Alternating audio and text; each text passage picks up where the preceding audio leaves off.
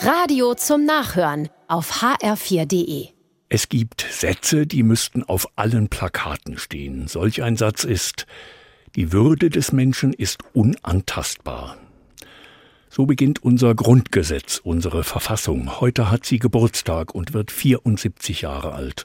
Ein schönes Alter. Mit dem ewig jungen Satz, die Würde des Menschen ist unantastbar. Würde ist wie eine Perle, die in uns liegt. Keiner darf sich daran vergreifen. Sie gilt allen Menschen ohne Unterschied, sogar Bösen. Würde haben wir, weil Menschen Ebenbilder Gottes sind wo immer sie auch herkommen. Würde haben Kinder, sobald sie auf der Welt sind, und Alte, auch wenn sie ihre Sinne verlieren. Würde haben Polizisten und Sanitäterinnen, die heute oft angegriffen werden.